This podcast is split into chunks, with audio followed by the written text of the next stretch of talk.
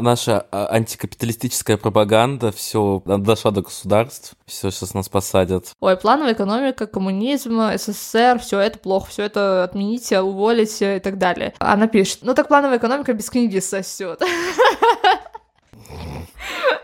Я так ржу с этого. Аргумент. Понимаешь, насколько люди вообще странные. Нет какой-то лучшей цели для существования, чем потребление. Это то, как работает э, экономика. Капитализм на самом деле прогнившая система. Что плохого в том, чтобы не хотеть работать? А кто не хочет сесть кому-нибудь на шею, богатому. Чтобы вы не бомбили там, чтобы у вас не разорвало уже жопу от такого высказывания. Просто, знаешь, э, пункт 135, э, за что можно нас заканчивать. И люди просиживают тупо свои штаны, э, в вузах просто, чтобы получить корочку. Даже вот эти MBA, вот это вот все. Ой, MBA это, это тоже такая, такая порнография. Но мне просто кажется, что это настолько какой-то наивняк, что люди вообще в это верят. Наша экономика really fucked up.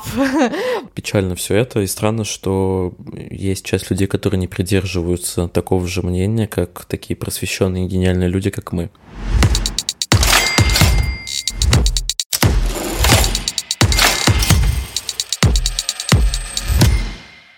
Всем привет! Это подкаст «Жертвы капитализма», где я, Эля, и мой сведущий Даян обсуждаем экономику и иронизируем над реалиями жизни в позднем капитализме. Наш подкаст абсолютно бесплатен и требует много вложений временных, так и финансовых, поэтому мы были бы очень рады, если вы сможете нас поддержать пятью звездочками и отзывами на тех платформах, на которых вы слушаете. А мы переходим к теме. Итак, сегодня у нас третья часть мифов о капитализме. Переходим к, к нашим баранам. Последняя часть. Казалось бы, сколько еще страшного и ужасного можно было сказать про капитализм, да, и какие мифы существуют, но вот на целых три части набралось. Поэтому давай сразу перейдем к первому мифу. Да, а я хотела сначала перечислить те мифы, которые мы будем обсуждать в целом, чтобы Э, задать, так скажем, тон на нашему, нашему обсуждению.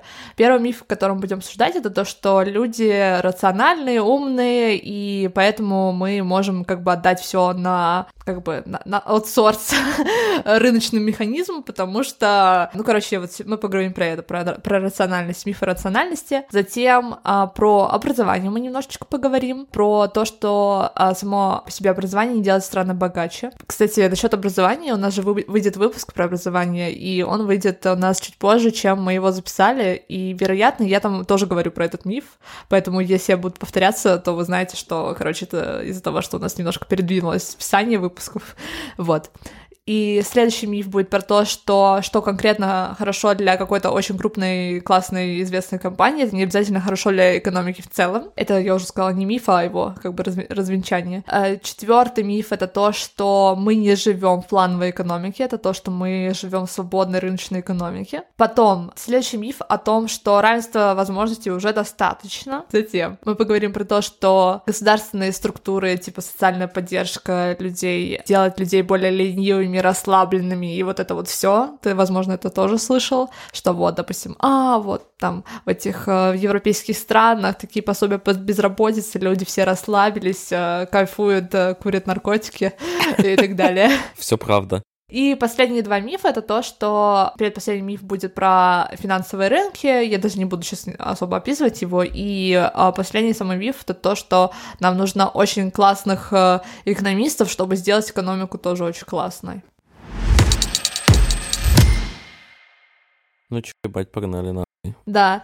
Э, помнишь, э, я выкладывала свой личный инстаграм, типа, как я открыла учебник по экономике, которым, по которому мы занимались в университете моем, и на секундочку я училась в МГУ, и там э, начало этой, этого учебника то, что люди — это рациональные существа, и мы как бы основываем эту книгу на вот этом предположении. И Даян мне отвечает в, в, а, ну, типа, в сторис, ответ на этот сторис приходит, что если вся экономика на этом основана, то она вообще ничего общего не имеет с реальностью. А как оказалось, вся, ну, как бы классическая там экономика основана как раз-таки на предположении, что люди рациональные. Это типа пиздец. Это еще начинается от э, Адама Смита, то, что люди действуют в своем э, вот это self-interest, э, в своем собственном интересе. Если бы люди не действовали в своем собственном интересе, то тогда экономика бы вообще не могла бы существовать, потому что никакой булочник бы не делал бы багеты, если бы это ему не приносило бы какие-то профиты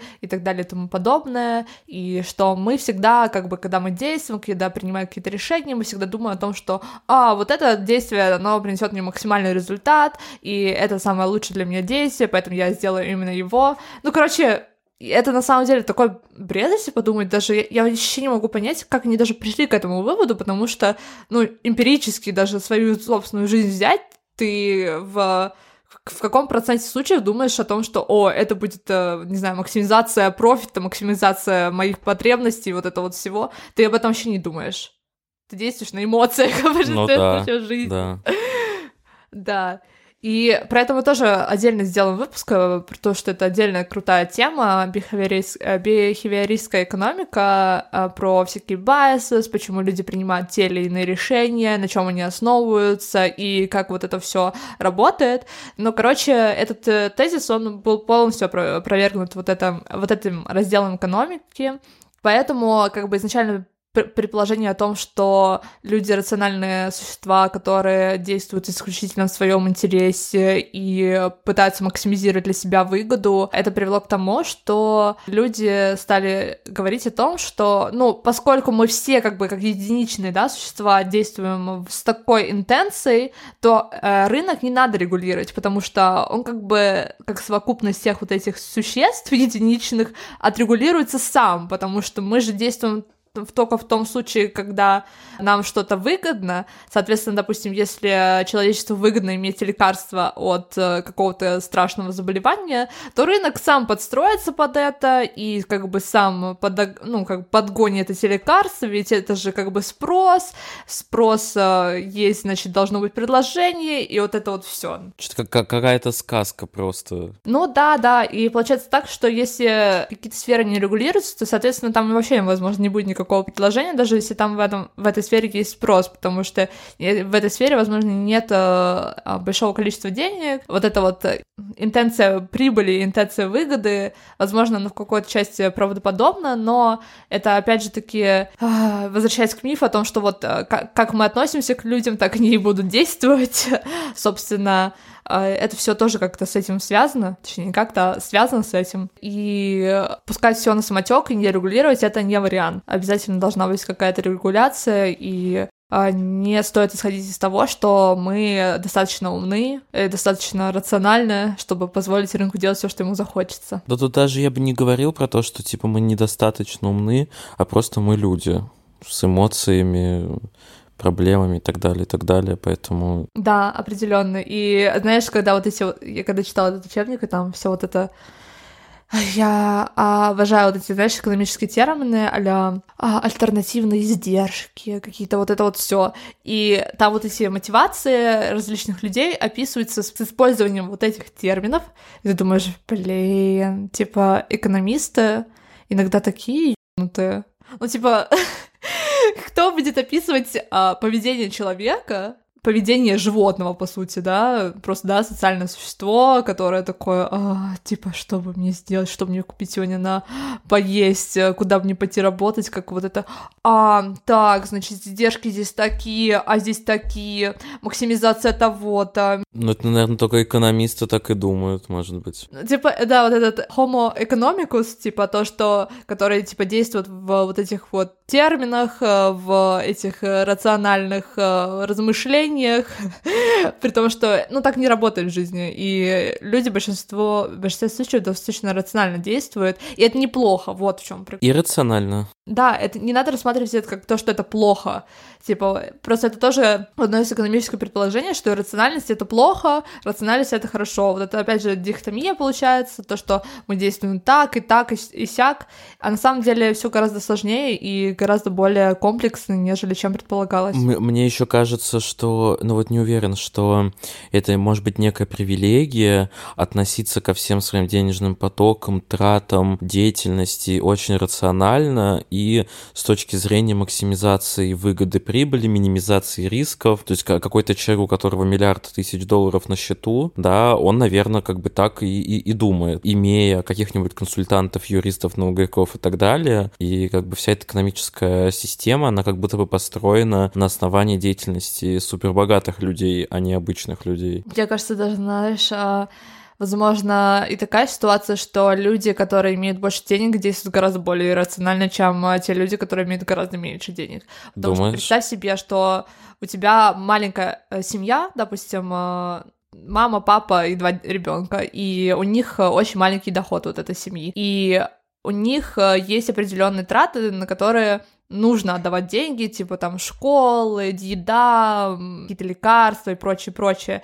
Люди не будут себе позволять э, даже на какие-то иррациональные траты тратиться, типа, ой, я пойду сейчас вот пройду, как ты, пойду это за едой, зайду там, не знаю, в какой-то vintage шоп, куплю себе какую-то кофточку. Ну, типа, люди не могут себе даже позволить на такие вещи тратиться. Я понимаю, что ты говоришь о инвестменте, что-то типа куда-то деньги вложить, чтобы они тебе приносили доход и прочее, прочее. Да. Но на самом деле а, тема с инвестментом — это просто шарады. Мы про это немножко поговорим чуть попозже. Это гэмблинг, это чисто, знаешь, как в казино сходить. Ты не знаешь, какой тебе инвестмент в итоге принесет деньги, потому что здесь очень важен э, тот момент, что ты можешь взять на себя риск потерять все.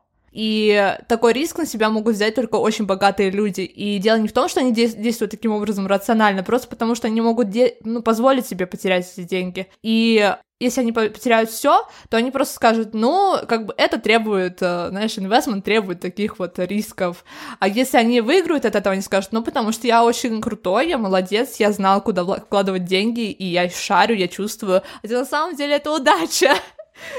Блин, ну да, согласен, согласен разъебал по фактам. Перейдем тогда, короче, к следующему, к второму мифу. Он очень интересный. Это про образование. То, что образование само по себе не делает страны богаче. И мне кажется, что мы уже начинали говорить про него. Прям да, у меня есть было, такое было. очень сильное ощущение. И эта тема с экономикой знания, опять же таки, пересекается, потому что да, вот это все, мы живем в постиндустриальном обществе. Сейчас очень важно иметь очень хорошее образование. Всем нужно пойти в университет, еще в топ университет обязательно, и обязательно быть программистом или уметь учиться, ну, уметь учиться, уметь учиться. А если переучиваться, то хотя бы знаешь то, что типа с AI связано или с тем связано. И вот это вот все начинается. И а, это риторика о том, что образование необходимо в экономике обязательно, и чтобы найти хорошую работу и прочее, прочее. Ну, мы это слышим, и это, в принципе, да, как бы, как, как, как будто бы само собой разумеющееся э, воспринимается. Нет такого у тебя ощущения? Есть, конечно, конечно, что если ты хочешь в жизни что-то добиться, ты должен много учиться, много стараться, хорошо учиться, и только потом ты найдешь хорошую работу, станешь богатым и станешь счастливым. И проблема России в том, что у нас много необразованных людей. И на самом деле это не совсем так, и я объясню, что имеется в виду здесь. У меня тоже есть вот это ощущение, что ну, образование это очень важно. И это действительно очень важно, но это важно для нас э, просто вот для жизни, не для работы какой-то конкретной, для, для того, чтобы зарабатывать деньги, а для того, чтобы понимать этот мир, для того, чтобы уметь общаться с другими людьми. И, ну, вот эти все важности образования мы обсуждаем в выпуске про образование, который выйдет чуть попозже, поэтому там послушайте про это. Суть в том, что вкладываться в образование, да, государству это очень важно и очень круто, и надо это делать. Но а, не с той целью, чтобы повысить экономическую эффективность, экономический рост и вот это вот все.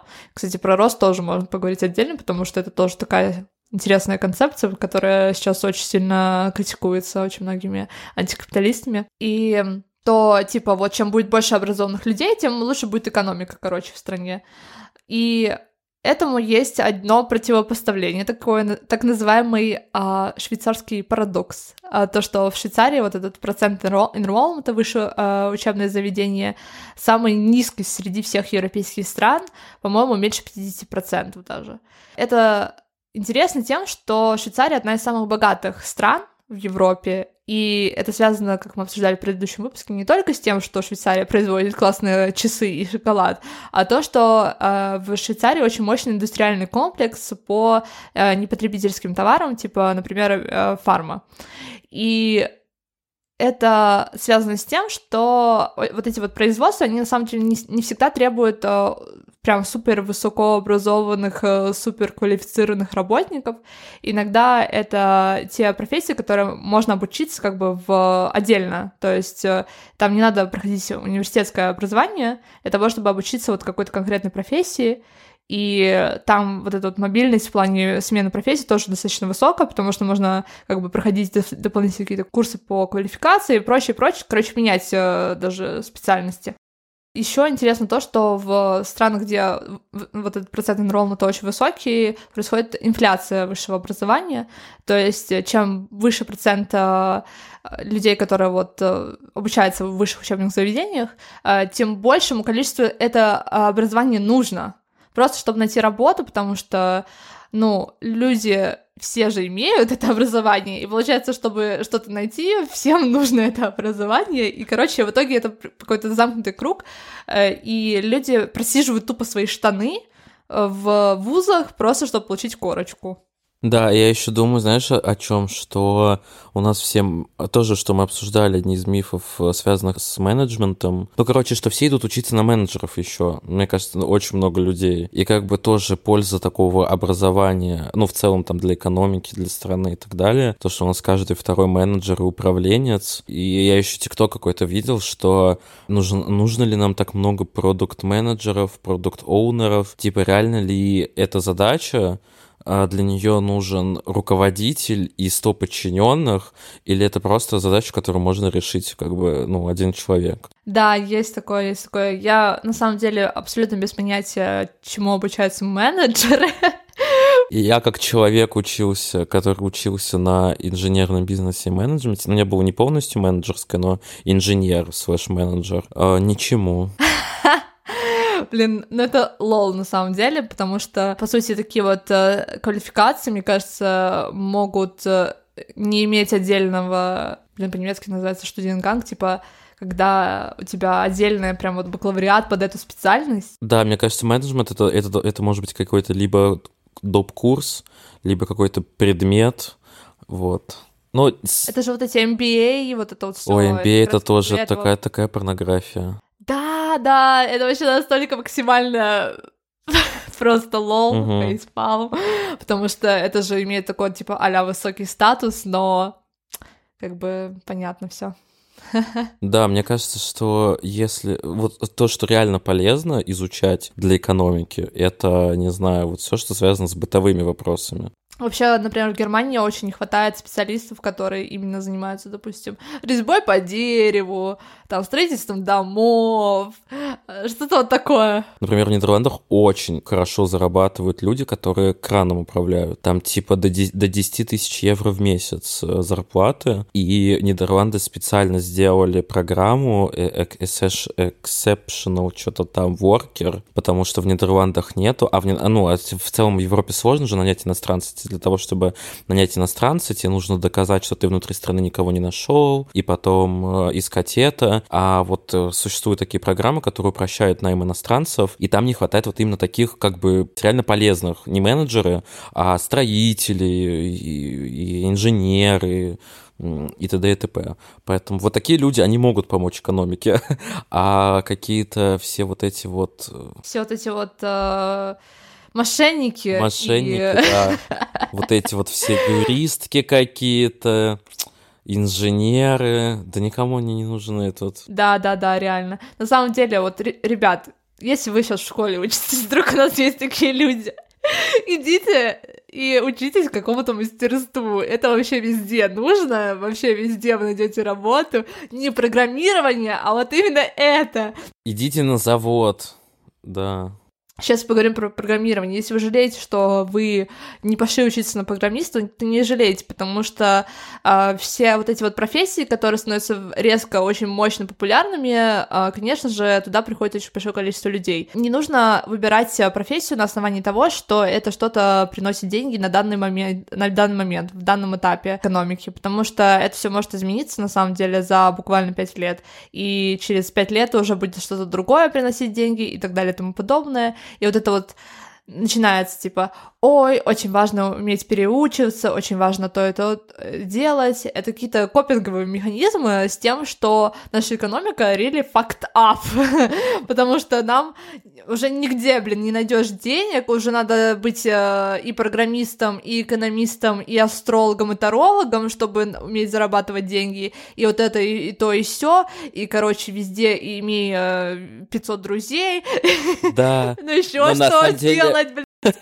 А можно, блядь, мне просто пожить, э, как бы... Э, такой вариант существует. Нет, нельзя. А, нельзя. Не, на самом насчет, насчет э, программистов уже сейчас же видно, знаешь, что типа а, идите, идите в тех, да, будьте программистами, всегда будет работа. Сейчас все компании поголовно увольняют программистов, да, сокращение и так далее. И огромный дефицит, как бы, ну, то есть гораздо больше специалистов, чем рабочих мест. Все сидят без работы, ну, по крайней мере, Америка, Европа и так далее. Поэтому вот тебе как бы будь программистом. Да, есть такой миф, на самом деле, о том, что в Европе очень легко программисту найти работу, и на самом деле я так думала тоже до этого. Оказалось, что это не совсем так, что даже сейчас здесь очень-очень большая конкуренция, действительно находят работу только какие-то супер высококвалифицированные, высокоспециализированные специалисты, и я еще хотел сказать, что, как бы, блин, компаниям, на самом деле, учитывая, что программист — это не такая работа, которая требует присутствия в офисе или понимания каких-то стандартов страны или что-то такое, ну, в отличие, от, например, от инженерного образования, то большинству компаний легче нанять индуса, индийца, да, в два-в три раза дешевле, нежели чем нанимать какого-то дорогого программиста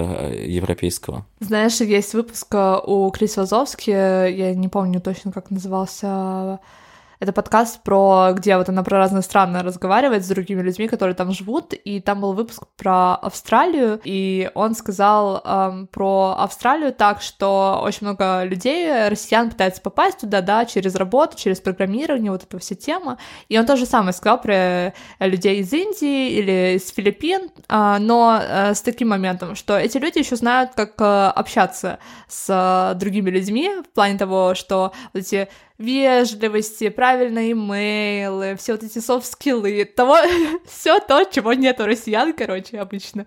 И а, на самом деле это реально забавно, потому что, к сожалению, я это очень хорошо и четко вижу, когда я общаюсь с людьми, с людьми очень высокообразованными, специалистами, которые пытаются тут в Германию переехать, и они не умеют вообще писать имейлы э, уважительно даже. И это прям вообще супер грустно, потому что, ну, как-то просто межчеловеческое общение, на самом деле, это это важно.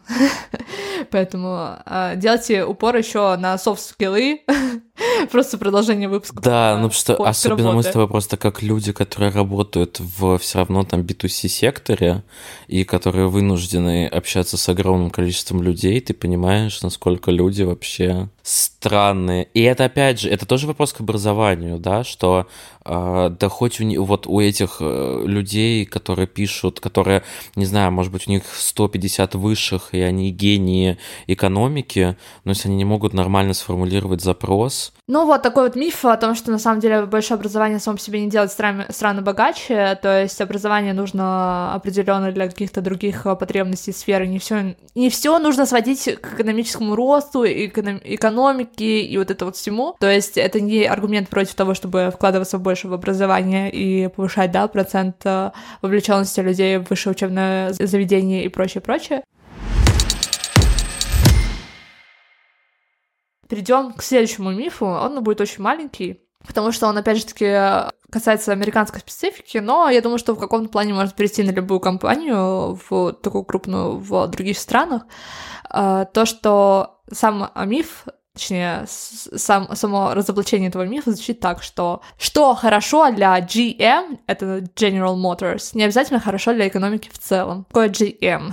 это, короче, компания, которая производит uh, всякие uh, тех запчасти, вот это вот все, а, и она была очень активна. Автомобили. Она, по-моему, еще не существует сейчас. Существует. Я точно не уверена. Возможно, ее перекупили, но, короче, сейчас я объясню эту историю. Вообще, General Motors была очень сильно, очень важна во время Второй мировой войны, потому что производили оружие э, и запчасти, и всякие вот эти нужные вещи для танков, для техники какой-то и так далее и тому подобное. То есть это реально очень-очень крупная, большая компания, которая была очень нужна в те времена, и там есть даже какая-то спекулятивная история о том, что они работали на два фронта, капитализм, ура, они типа, у них э, через Opel, короче, были какие-то связи с Германией, и они тоже вроде как там что-то доставляли и так далее и тому подобное, но это спекуляции, точно не уверена, что это а, реальная история. Я бы не удивился. Я тоже бы абсолютно не удивилась. Короче, GM в 2009 году обанкротились, и, возможно,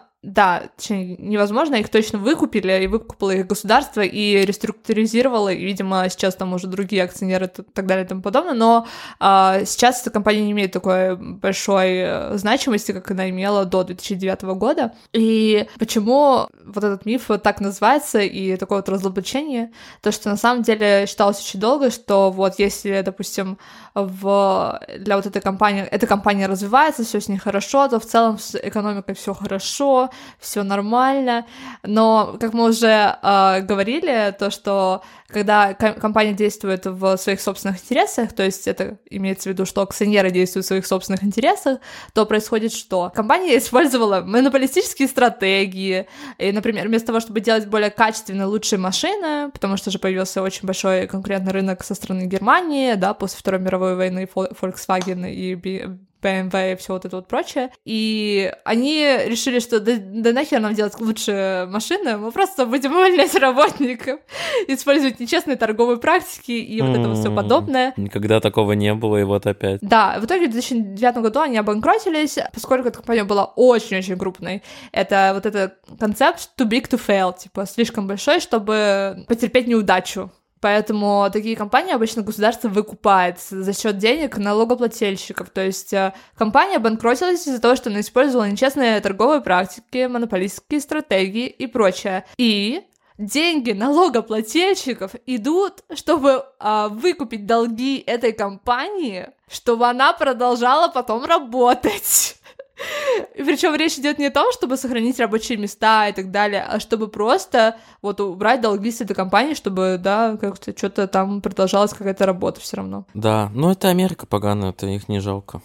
И в Европе это то же самое, too big to fail есть, э, это все, что связано с крупными банками, то же самое, это абсолютно везде такая же тема, и Россия, ну, конечно, тоже не обходит, поэтому Просто у нас, э, в принципе, э, другой, немножко другой экономический контекст, в том плане, что он не такой успешный, поэтому ну да. Э, там чуть менее денег и чуть менее... Как бы, как будто бы там не происходит ничего такого, что происходит на американском рынке, хотя на самом деле это бред.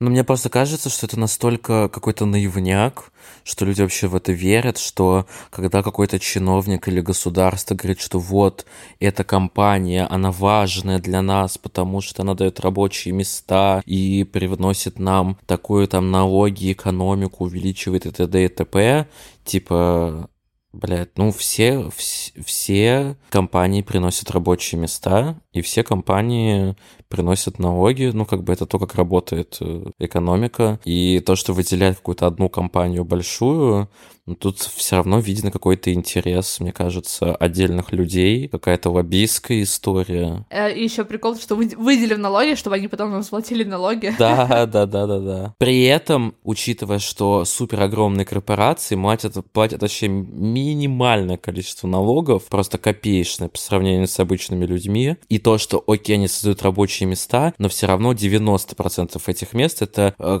ужасные условия труда, низкая зарплата, какие-то жесткие правила, а, текучку увольнения и так далее, и так далее. И здесь можно, на самом деле, пойти поглубже, если так подумать, э, если анализировать критические высказывания определенных, да, политиков, то вопрос здесь не в том, что, да, вот они говорят о том, что, о, это будет э, безработица или там не будет налогов, вопрос здесь о том, почему будет безработица, почему вы можете ее каким-то другим образом предотвратить. И на самом деле делать здесь в том, что э, безработица, ну, может быть, э, они используют это как аргумент, но на самом деле они не пытаются ее предотвратить, потому что в 2008 году очень много людей потеряли работу, и никто их не поддержал, не поддержал в том, что они остались без работы. Вот в чем проблема. Почему государство не поддерживает тех людей, которые остаются без работы? Почему безработица такая большая проблема, при том, что у государства есть деньги для того, чтобы поддержать людей, которые остались в такой вот страшной ситуации? При том, что мы же видим, что у них есть деньги для того, чтобы поддержать большую компанию, значит, у них должны есть, должны есть, должны быть деньги для того, чтобы поддержать обычных людей, которых ну, нет таких возможностей себя как-то обеспечить. А, и вот-вот в чем проблема, вот в чем вопрос большой. Да, да, мне нечего добавить. Четвертый у нас миф э, очень такой интересный, э, потому что я начала вести ТикТок нашего инста... Э, Инстаграма. ТикТок нашего Инстаграма, ТикТок нашего подкаста, просто выкладываю туда рилсы, которые мы обычно в Инстаграме заливаем. На самом деле не имею как бы стратегии вести его прям как-то очень масштабно, делать туда какие-то отдельные ТикТоки и так далее. Но поэтому подписывайтесь. Можете, можете даже не... Нет, я даже хотела сказать, что можете даже не подписываться, потому что это чисто, знаешь, просто, ну, на тот случай, как, когда кому-то фи попадет, и вот это вот все. У тебя как это, как это манипуляция такая от обратно, вы можете даже не подписываться. Слушай, Слушай, а можно мал- маленький офф-топ? Я просто не могу очень долго фокусироваться на умных мыслях. Тебе вообще хотелось бы заниматься политикой? То есть быть э, частью системы и стараться э, продвигать вот эти вот идеи, изменения на каком-то, может быть, даже не обязательно там государственном прям уровне, но, может быть, на уровне района, муниципалитета или что-то такое. Никогда об этом не задумывалась? Не знаю, почему-то очень смешно с этой мысли. Во-первых, э, я смотрю сейчас сериал, начну издалека, смотрю сериал Homeland, очень, очень хороший сериал. Я родилась в маленьком городе. Я родилась в Москве, в маленьком городе. Не, не в Москве родилась. Я в Москве родилась. А, я, я... Это ты мне, блядь, говоришь, кто, где я родилась. Нормально вообще. Ну, мало ли ты врешь. Я, ты, я вообще в Германии родилась. Да, Душой. Да. Короче, сериал очень интересный, он про политику как раз-таки. И ну, про американскую политику внешнюю и внутреннюю частично. Очень классный, с сильной женщиной в качестве главного персонажа. И, ну, короче, сериал прям топчик и он очень интересный. Прям история реально захватывает, потому что они прям что вообще выдумали, что нереально. Кэти О'Хара, по-моему, продюсер, мне кажется, она известная какая-то а, женщина тоже. И а, в целом просто интересно смотреть про политику, про, про там Middle East, э, там про Россию тоже, конечно же, есть и так далее, там вода. Так, а теперь ближе к делу. Ну, короче, там вот тут показывается сторона политических всяких батлов, и, честно говоря, как-то, когда вот э, ты видишь это, ты понимаешь, что, ну, как-то не очень хочется этим заниматься. Поэтому политикой нет. Нет, не хотела бы я заниматься ни на каком уровне, честно ну, говоря. Наверное, тебе ближе быть какой-нибудь пятой колонной, активизмом заниматься. Да, да. Но активизм мне тоже не, как бы, знаешь, вот это наш выпуск про призвание, я так подумала, что активизм нам в том плане, в котором а, люди им занимаются, типа, вот эти собираем э, донаты и выходим с, не знаю, с, как называется вот этот громкоговоритель так, Эля, э, на площадь, орать э, на площади какие-то слоганы, и вот это вот все, я теперь не вижу себя в такой роли. Это просто, знаешь, э, пункт 135, э, за что можно нас заканчивать.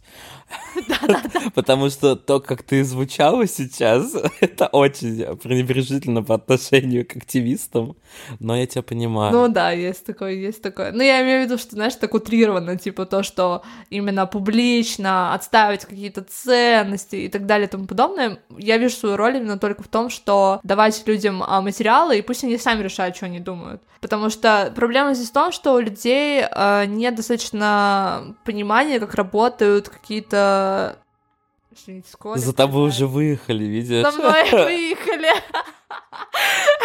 Полиция активистов. Психушку заберут. Знаешь, Да. смотают. Нет, все, на, на- наша а, антикапиталистическая пропаганда, все, дошла до государств, все, сейчас нас посадят. Мне кажется, знаешь, вот просто я сама лично замечаю на себе, на себе то, что я постоянно, ну не постоянно, но меняю свое мнение с течением времени по мере узнавания новой информации. Называется, что это двуличное. Да, или то, что э, я умею адаптироваться к тому, что я узнаю, и, э, например, это адаптация. Я хочу мем, не... Я homo Да. economicus. Я хочу мем такой, я не двуличный, я просто умею адаптироваться под новые знания, которые я там читал. Я просто умею адаптироваться к новой информации из новых источников. Я, знаешь, просто замечаю, что вот иногда чего не хватает, это просто какого-то источника, где тебе объясняют, как работать с информацией, которую ты получаешь, как формировать свое собственное мнение, как проверять какие-то данные и так далее. И вот для меня важно именно донести до людей то, что я знаю, о том, как вот с этим работать всем, и помочь людям формировать свою позицию. Даже пусть это не такая же позиция, как у нас, и это вполне... Это вообще су- супер и нормально, когда лю- люди не согласны.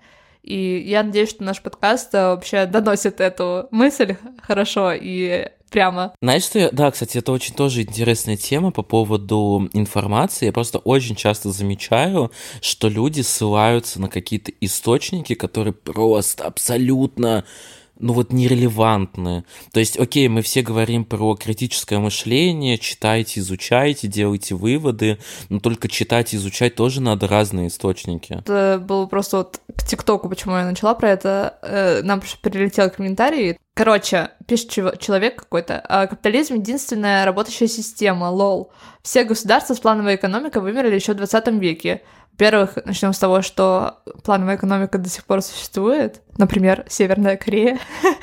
Никто не забыл, что забыли все, что она существует. И, ну, да, окей, допустим, плановая чистая экономика существует очень редко где, и э, редко где она встречается, но она существует, это как бы уже изначально поинт, в чем этот человек не прав. Но окей, потом он пишет, э, или она, э, ну так плановая экономика, что я посоветовала книжку прочитать, которую мы сейчас обсуждаем. Она пишет, ну так плановая экономика без книги сосет. Я так ржу с этого. Аргумент. Да, просто аргументы людей, это показывает, во-первых, а, то, что человек не знает фактов, б, то, что человек не умеет свою э, позицию вообще никак аргументировать, потому что вся его позиция основывается на его ощущении или эмоции, или, э, ну, просто мнение, да, плановая экономика сосет, это мнение, это не факт. И сейчас мы говорим про, поговорим про плановую экономику, то, что мы сказали, во-первых, Точнее, я сказала. А, я, мы. Во-первых, она существует. Есть государства, в которых она существует. Во-вторых, э, мы не живем в свободной рыночной экономике. В нашей экономике есть также плановость. Даже в Германии, даже в Америке, хоть у- вообще любую экономику А возьми, что такое да, неолиберальную. Если кратко? Плановая экономика — это когда существует какой-то план, а, куда деньги вкладываются, что производится и так далее. Что плохого в плановой экономике тогда? Плохое — это, конечно же, пример СССР. В чем плановая экономика СССР была плохая? То, что не было потребительских товаров, по сути, единственный самый большой э, огромный минус, который, э, по сути, Ну, типа, а, были, были ракеты, не было одежды. Что Да, а, не- а телевизора не а было. телевизора не было. Ну, то есть, ну, тут же, подожди, проблема не в том, что плановая экономика, а в том, что просто не туда инвестировали, не тот план был. А, Нет, там дело было не совсем в этом. Во-первых, э, плановая экономика — это довольно сложный экономический концепт, э, это очень комплексная система, в которой тогда, во-первых, на тот момент не было ресурсов все так просчитывать э, и учитывать. Допустим, возможно, как есть сейчас, в какой-то мере, это, опять же таки, немножко с моей стороны спекуляция, есть на этот счет много книг, типа, где AI, типа, который будет составлять план и прочее, прочее, но это отдельная тоже тема. Короче, суть в том, что из-за того, что это очень комплексная система, а, в э, СССР очень многие показатели просто выпадали из этого плана, и ведь э, еще время идет, как бы, да, даже за один год уже какие-то потребности людей меняются, и, возможно, тот план, который был создан в начале года, он уже не подойдет к концу года, потому что, ну, просто изменится мир к тому моменту уже. И в СССР была очень большой плюс в том, что они умели создавать э, действительно очень качественные товары, точнее, не товары, а очень качественно создавать, э, производство делать. Э, и, например, поэтому в СССР был очень мощный такой ракетный вот этот индустриальный комплекс, комплекс, э, космическая вот эта вся тема, э, всякие танки, э, оружие и прочее, то есть милитаристская вся эта тема, потому что туда шли очень большие вложения, там были все специалисты, туда привлекались люди, рабочая сила и прочее, прочее. А вот этот потребительский сектор, типа как телевизор и прочее, на это забивали вообще как бы потому что а, это был не самый большой приоритет на тот момент. То есть а, люди, которые сидели, да, которые составляли эти планы, они такие думали, ну ничего, потерпят наши, да, люди без телека или хороших каких-то потребительских продуктов. И поэтому, типа, на ЦССР шутили, что они могут создать ракету, типа, запустить человека в космос, но не могут делать нормальный телевизор и так далее и тому подобное. У СССР было как бы ресурсы и возможности создавать хороший телевизор и какие-то хорошие потребительские товары. Просто здесь как бы идеологически было принято решение этого не делать, и это, конечно же, повлияло на то, что в итоге экономика просела, потому что она уже не могла выдерживать напора вот этого, знаете, э, austerity, которого тогда существовало. Опять же таки, тема СССР и с развалом СССР — это настолько политическая тема, это даже не, а не в чем суть, про экономику. А в чем суть мифа с плановой экономикой? То, что плановая экономика, она существует до сих пор, и она существует во всех экономиках, э, в том числе либеральных экономиках и так называемых неолиберальных экономиках, потому что без плана, а, без абсолютно без плана невозможно. Э, есть все равно индустрии, в которые государство вкладывается, и это делает целенаправленно, это делает, делается не рандомно, как-то типа спонтанно, это существуют определенные планы, бюджеты и прочее, это тоже часть плана. И говорить о том, что мы не живем в плановых экономиках, то, что они все умерли в 20 веке, это неправда правда. Потому что, во-первых, есть плановые экономики, которые стремятся к, да, чисто плановым экономикам, а есть плановые экономики, которые просто, ну, план используют как часть. То есть это, по сути, либеральная экономика, но план не определенный есть все равно, и этот план, он помогает экономике развиваться в том числе, и помогает нам получать то, что мы хотим, ну, точнее, люди получать себе, например, какие-то, допустим, лекарства, которые нам нужны для того, чтобы выживать, или какие-то еще социальные сервисы, продукты, которые тоже нужны другим людям, которые не могут себе этого, да, позволить э, каким-то образом, чтобы вот это все как-то... Это должно регулироваться, короче, и это делает государство. Угу. Да, и поэтому вот э, надеюсь, что хотя бы какие-то мифы вот эти вот капиталистические у людей после прослушивания нашего подкаста немножечко развеются в голове, потому что нам все кажется, что вот мы мыслим о каких-то идеологических понятиях, что, ой, плановая экономика, коммунизм, СССР, все это плохо, все это отмените, уволите и так далее. А нужно абстрагироваться немножко от своих эмоций по отношению, допустим, к тому же совку, особенно, да, он, у нас у всех постсоветских людей э, вот это вот э, какое-то презрение и прочее, прочее к этому, и там есть определенные обоснованные причины, почему так это происходит и так далее. То есть это не к тому, чтобы, да, не, как бы обесценивать чувства людей, скажем так, но это очень важно понимать, что это наши чувства, что это не факты, что это не какие-то объективные истины, написанные где-то на камне, которые вообще вот, да, рулят всем миром и так далее. То есть э, вот, э, это про вот это вот все. Аргумент, я, я рожу, то есть если какая-то истина написана на камне, то тогда ее можно придерживаться. Пока на камне не написано, ну я же так чувствую. А потом эти же люди говорят, ну мы вообще-то рациональные существа. Я ненавижу вот этих вот там людей, просто потому что у меня там презрение к ним какое-то, просто необоснованное, просто на основании эмоций, которые, да, не знаю, как-то возникли во мне по каким-то причинам. Но потом говорить, что, ну, вообще-то все рационально.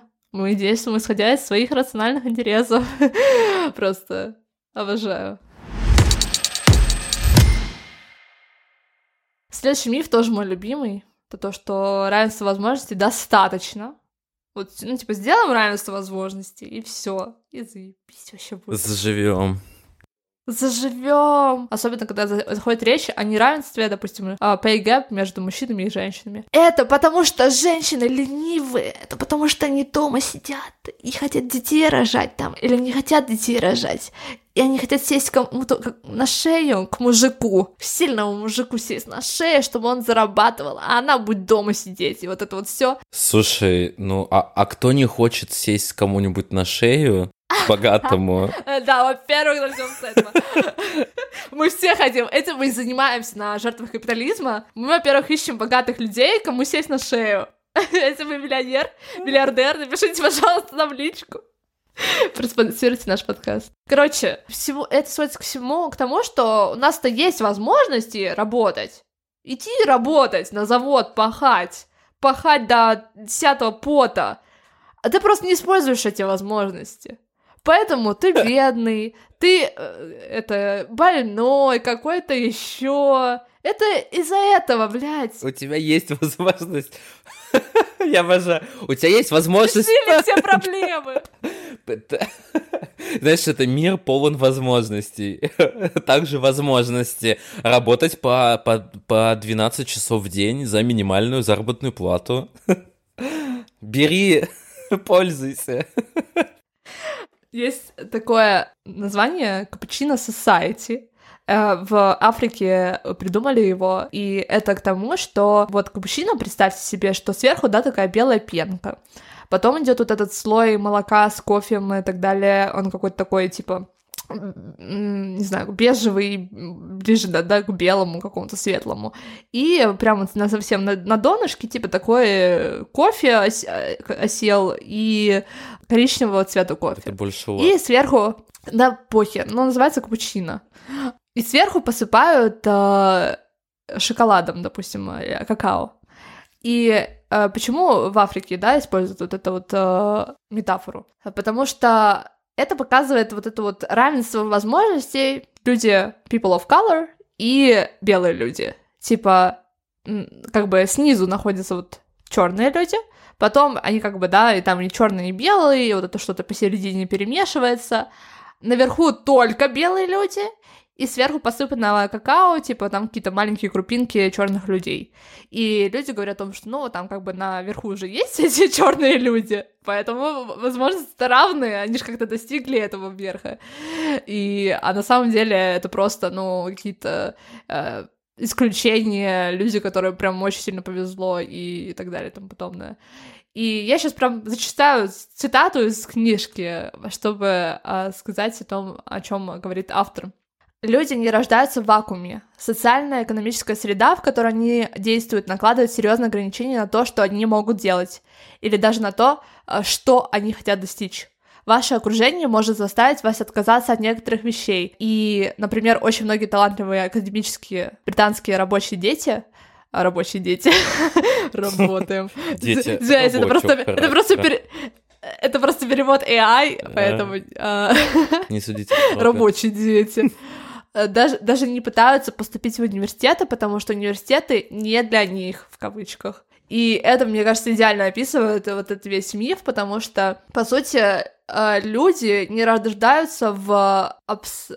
как бы абстрактно от своих обстоятельств. И это то, о чем мы говорим в призвании, и во всех, мне кажется, выпусках, то, что возможностей не хватает, потому что, во-первых, возможности сами по себе не равные. это тоже миф о том, что они равные. А во-вторых, те возможности, которые предлагаются, да, типа варианты, которые предлагаются, они как бы не совсем честные, скажем так.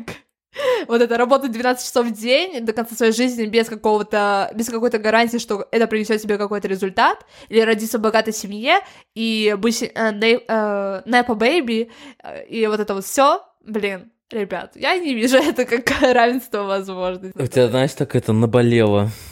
Мне добавить нечего к твоему спичу эмоциональному.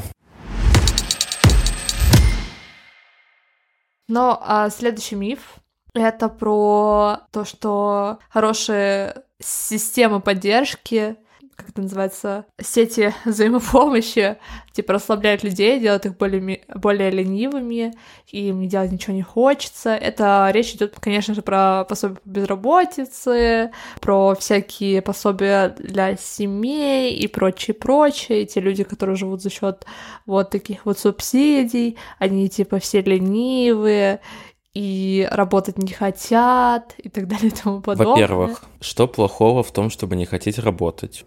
Во-первых, кто хочет работать? Давайте начнем с этого. Мне кажется, ни один нормальный человек, если бы у него не была бы возможность реально не работать, э, в том плане, что не работать ради денег, то он бы не работал бы ради денег. Он, возможно, бы работал, да, на какой-то там работе, угу. которая ему нравится. Ну, так, чисто по приколу. А как бы, если у тебя есть деньги на жизнь, ну, да, тебя впахивать ради этих денег. На самом деле а, большие государственные структуры помощи помогают людям быть более открытыми к изменениям, и а, здесь пример очень хороший сравнение США и Европы. В США, где очень а, плохая система социальной поддержки, и во многих европейских странах, да, здесь речь, конечно, идет про Европейский Союз, именно богатые страны Европейского Союза, где очень довольно-таки крупная система помощи людям в плане того, если они получают малое количество денег или не имеют большой, как это назвать, не имеют работы, просто, да, оказались безработными, все эти пособия и прочее. Да, они, конечно, не дают здесь э, определенно каких-то прям супер богатств, что ты можешь всю жизнь жить и не то жить, и... То есть, ну, ты много чего не можешь себе позволить в любом случае с этими пособиями, то есть это прям максимально твои, максимально минимальные потребности. Это то, о чем мы, кстати, говорили в первом выпуске самом.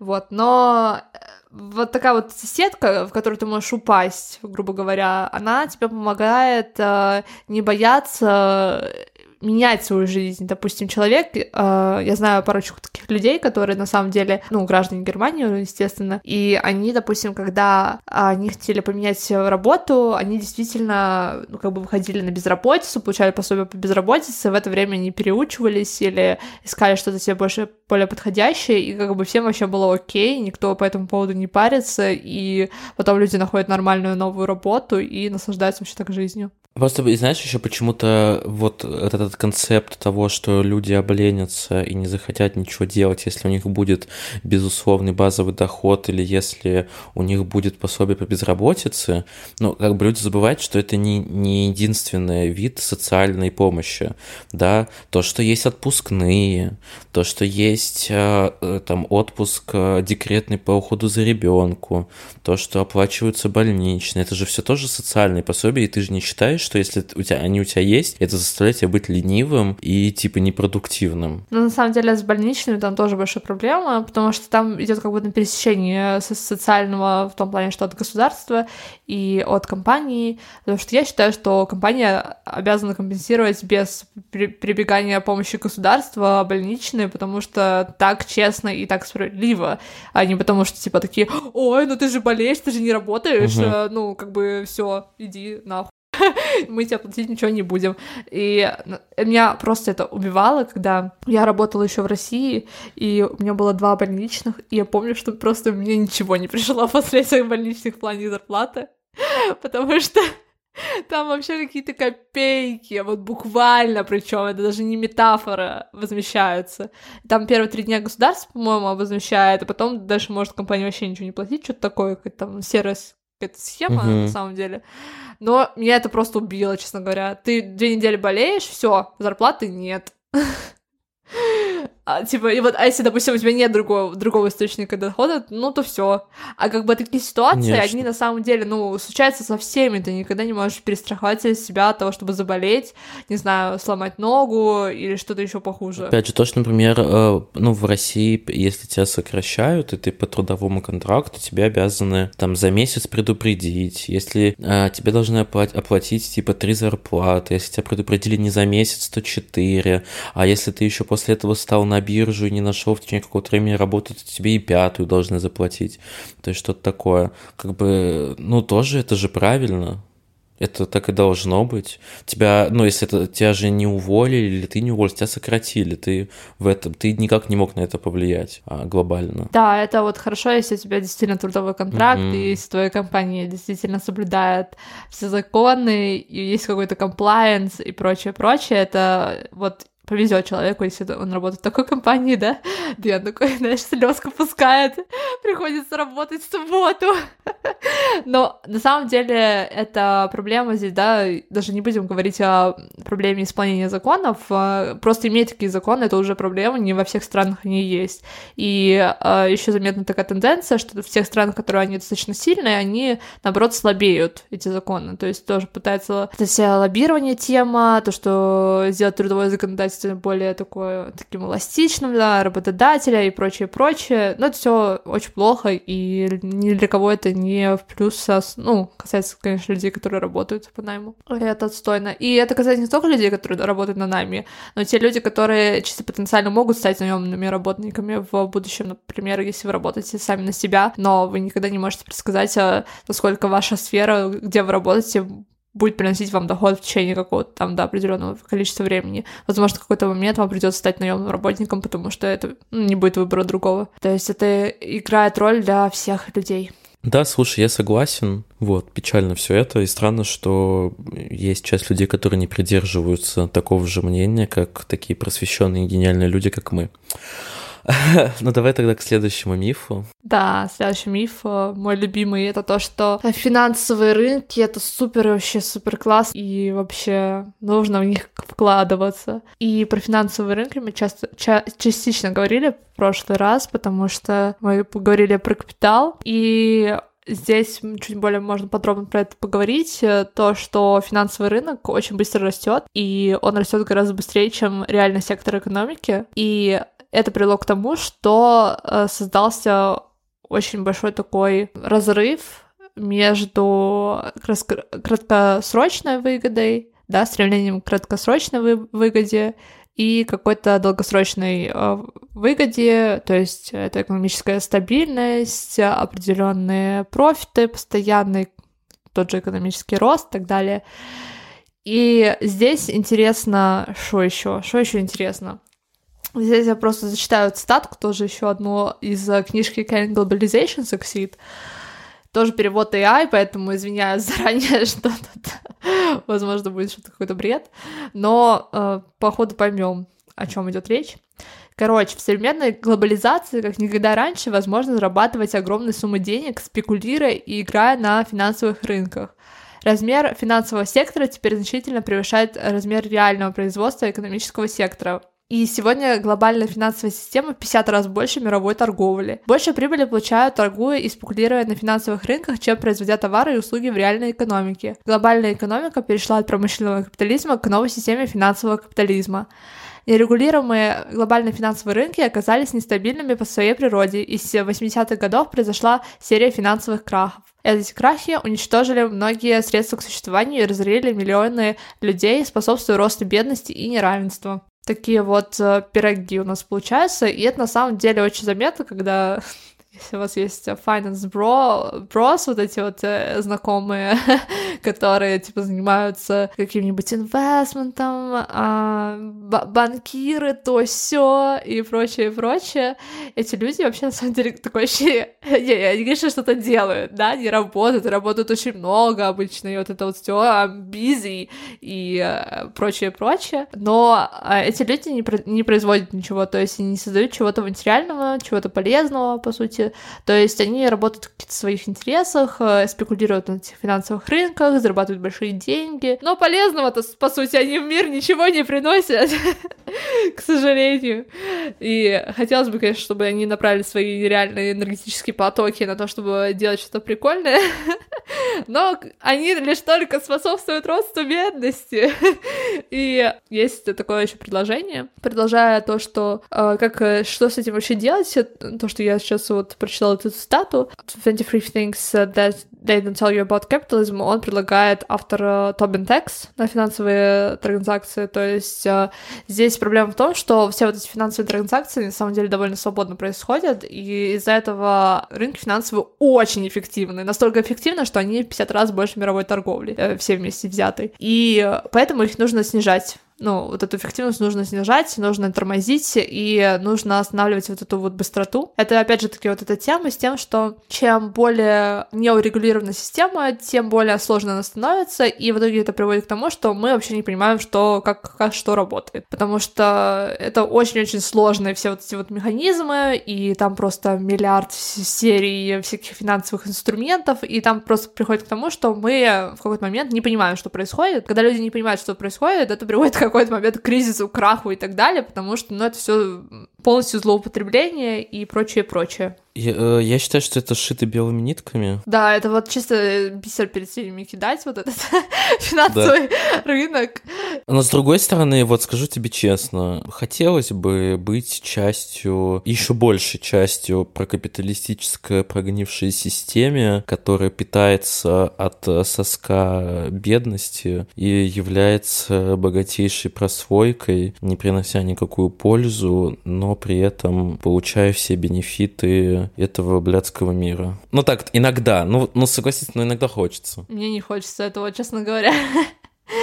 Это, знаешь, а, во-первых, это про потребление можно отдельно поговорить. Я Оби- мы обязательно сделаем выпуск отдельно по потреблению про психологическую потребность потреблять новые товары и то, что это приносит счастье, и то, то что приносит удовольствие, удовлетворение, что это, конечно, какая-то цель существования. Мне много что сказать на эту тему. И я как раз-таки читаю книгу сейчас Capitalism and Desire, и там про это вот все описывается, и описывается, почему капитализм на самом деле прогнившая система. Да, я, я параллельно сейчас делал, кстати, заказ, э, доставку еды, потому что мне как-то грустно. Блин, ну это на самом деле полный отстой, когда люди стремятся к тому, чтобы больше потреблять и этим закрывать дыру в своей душе из-за того, что нет какой-то лучшей цели для существования, чем потребление.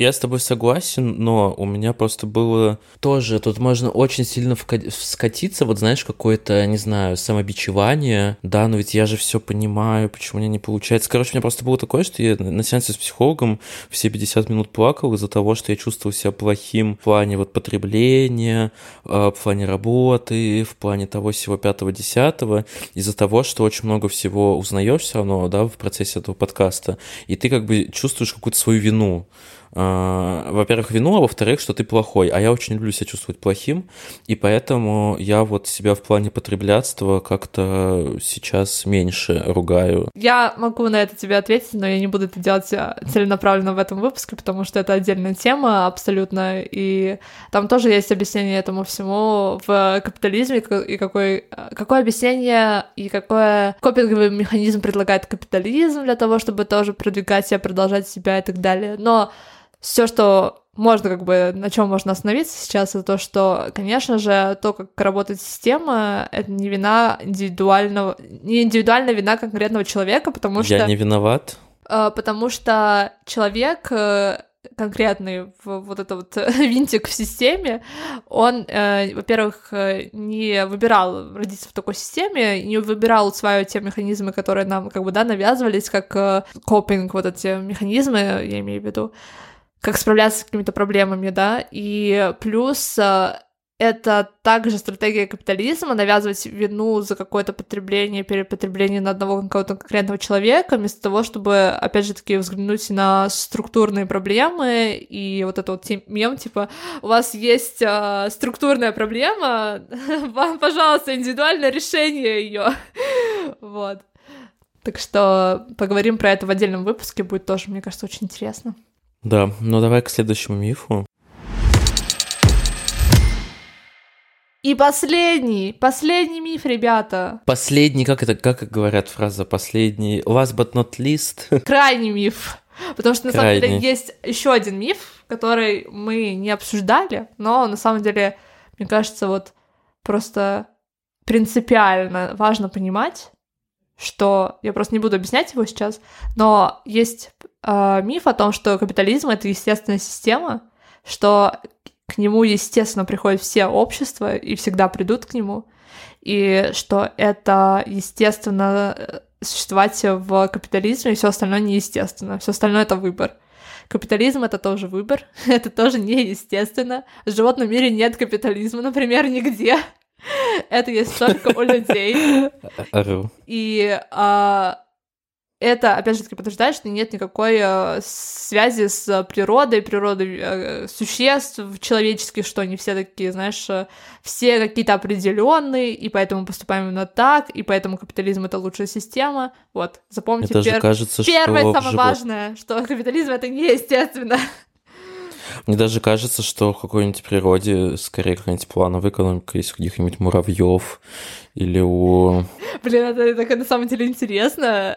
Плановая экономика у муравьев. Да, это вот интересно будет, типа, какие-нибудь биологи, слэш, э, люди, которые интересуются экономикой, изучили бы сделать какой-то... Те, те самые жизненно необходимые миру биологи экономики. Да, блин, вот такие люди нам нужны, а как бы все. Слушай, давай реально поищем. Это интересно. Есть ли какая-то какие-то аналоги экономических моделей среди поведения животных и насекомых, которые, ну, типа, стаями, там, ульями и так далее? Что у пчел же тоже какая-то экономическая модель должна быть. Да, напиши себе там в этом заметке. Да. Короче, э, последний наш миф — это про то, что чтобы развивать экономику, делать ее крутой, нужны очень классные экономисты, типа, вот только экономисты, только они, вот, если они придут, хорошие экономисты, к политике, то они все проблемы решат. Вот, на самом деле это не так. И это сказал экономист, кстати, на секундочку, чтобы, если вы экономист, то чтобы вы не бомбили там, чтобы вас не разорвало уже жопу от такого высказывания. На самом деле, а, например, вот это, опять же, возвращаясь к Японии и Корее, экономическое чудо, там это привели к, к такому развитию юристы. Поэтому отстаиваем свою профессию. В Китае, в Тайване инженеры. Янчик тут подъехал на своем инженерном образовании. А, короче, экономисты не просто, не просто они делают классную экономическую политику, но и зачастую приводят экономику к краху. Например, долговой кризис а, третьего мира, кризис 95 -го года, это кризис мексиканского песо. 1998 год, год нашего рождения, российский рублевый кризис. Это все сделали экономисты, ребята. Короче, а, королева, которая умерла, великобританская, Елизавета II, она спросила однажды после 2008 года, типа, почему никто не предугадал кризис 2008 года. Кстати, про кризис 2008 года есть шикарный фильм «Игра на понижение», а, посмотрите ее, и там вот очень классно описываются вот эти а, финансовые инструменты, как своп, типа своп на то, что произойдет экономический кризис. Флоп. Флоп, да. Короче, новый экономический инструмент, флоп, покупаем наши NFT. Короче, ей написали письмо а, профессора, которые, по-моему, London King's College, возможно, как-то так называется, но я точно не знаю. Почему, а, ну, с ответом на этот вопрос, и они написали, что был провал в коллективном воображении экономистов. Блять. Слушай, в, в этой истории охуенно все. Во-первых, королева Англии такая спрашивает, у кого, у мира, блин, а почему мы не смогли предугадать этот кризис? Да, да, да. Такая, знаешь, я такая... А где вы были? А почему да. это просто можно... А почему нельзя просто больше денег печатать?